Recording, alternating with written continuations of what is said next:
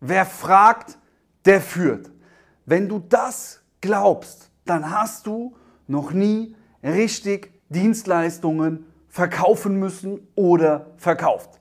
Aber ich weiß, dass gesagt wird, 80% muss der Redeanteil beim Kunden sein. 20% darf nur ich als Verkäufer haben. Das ist so nicht ganz richtig. Und ich habe auch schon das ein oder andere Verkaufsseminar besucht und ich weiß, dass das eben oft gelehrt wird. Man hat immer nur ein Problem, wenn man zu Verkaufsseminaren geht. Und zwar ist meistens der Trainer oder der Speaker gar nicht mehr selbst aktiv im Verkauf. Das heißt, sein Fokus oder seine Brille ist auf dem, was er irgendwann einmal beigebracht bekommen hat. Und du musst eins wissen, ab wann ist es denn aber richtig, viele Fragen zu stellen und ab wann ist es falsch, viele Fragen zu stellen. Das muss man unterscheiden. Das ist ganz, ganz wichtig. Und ich kann mich erinnern, als ich damals angefangen habe, selbstständig dann auch SEO-Dienstleistungen zu verkaufen, also, also ähm, Marketing-Dienstleistungen. Und ich war eben ausgebildet durch Verkaufsseminare in der Theorie. Ähm, da habe ich ganz viele Fragen gestellt und die Leute sind überhaupt nicht drauf eingegangen.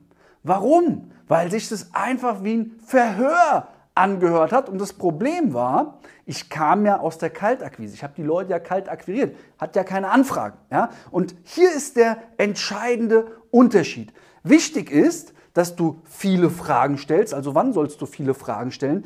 Immer wenn der Interessent auf dich zukommt weiß, was du anbietest, schon das Interesse und den Bedarf, also der muss schon den Bedarf haben. Das heißt, wenn dein Interessent den Bedarf schon hat, jetzt auf dich zukommt, dann kannst du ruhig ähm, ganz viele Fragen stellen, 20 Prozent, 80. Ja, aber dafür musst du halt Leute haben, die wirklich wissen, was sie brauchen, dich kennen und jetzt sagen, ey, du musst mir helfen. Dann stell wirklich viele Fragen ist aber in der Praxis nicht häufig der Fall. Bei ganz, ganz vielen Dienstleistern muss man schauen, okay, wo kriege ich neue Kunden her? Akquise, Telefonakquise, ähm, irgendwie bewerbe ich Freebies, zum Beispiel ein E-Book oder ein Report oder ein Buch, was auch immer. Jetzt laden sich das Leute runter und jetzt machst du Telefonvertrieb danach. Und jetzt ist es so, jetzt brauchst du als Verkäufer Redeanteil. Warum?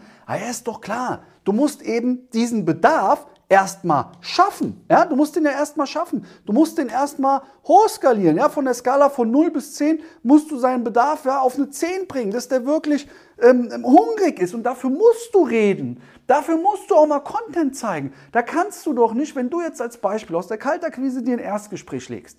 Und jetzt fragst du deinen Kunden, ja schön, dass sie dem Termin zugestimmt haben, ähm, um zu schauen, ob ich ihnen helfen kann, darf ich ihnen da Fragen stellen. Ja, beeilen Sie sich.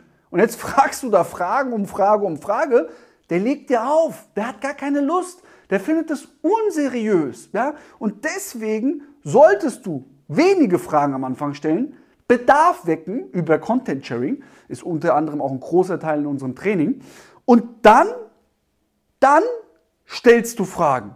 Nachdem der den Bedarf erkannt hat, du ihn geweckt hast, jetzt kannst du auch Fragen stellen. Aber bis dahin brauchst du mehr Gesprächsanteile als äh, 20 Prozent. Ja, das muss ich an der Stelle einfach mal sagen. Also, nochmal, wenn Leute auf dich zukommen, dann stelle viele Fragen. Dann, ja, okay, 20 Prozent Frageanteil, Redeanteil, 80 Prozent spricht der Kunde.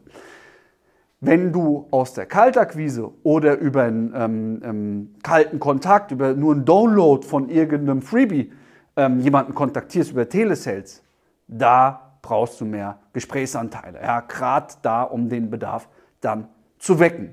Und entscheidend ist eben auch, wie du diesen Bedarf wächst. Das ist schwierig. Ja, das war für mich damals ein Riesenhindernis. Ich wusste das nicht, wie das geht.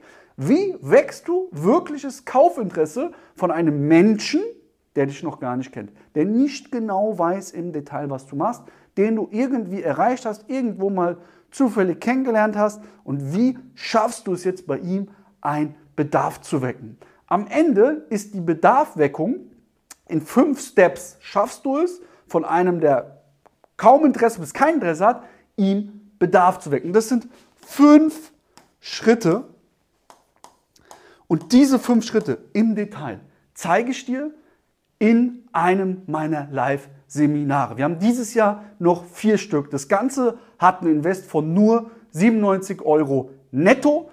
Alle Termine blende ich dir jetzt ein. Scan jetzt den QR-Code ab, sicher dir jetzt dein Ticket. Du kriegst dann nochmal alle Infos über eine E-Mail-Bestätigung und unser Support ruft dich nochmal an und dann bist du dabei, dann lernen wir uns kennen und dann lernst du auch unter anderem, ist das ein Bestandteil, ein ganz, ganz wichtiger Bestandteil. So machst du viel mehr Abschlüsse, viel mehr Umsatz, kommst noch schneller ins Wachstum und wirst richtig Vollgas geben. In dem Sinne, gib Vollgas, achte darauf, woher deine, dein Kunde kommt. Hast du ihn über einen Offline-Kanal, über die Kaltakquise, über ein Freebie oder wirklich über eine starke Anfrage bekommen und dann entscheide, welchen Gesprächsfunnel oder welchen Gesprächsleitfaden nutzt du bei dir. In dem Sinne, gib einen der 10%, komm zu meinem Seminar, gib Vollgas, einen der 10%, dein Luca.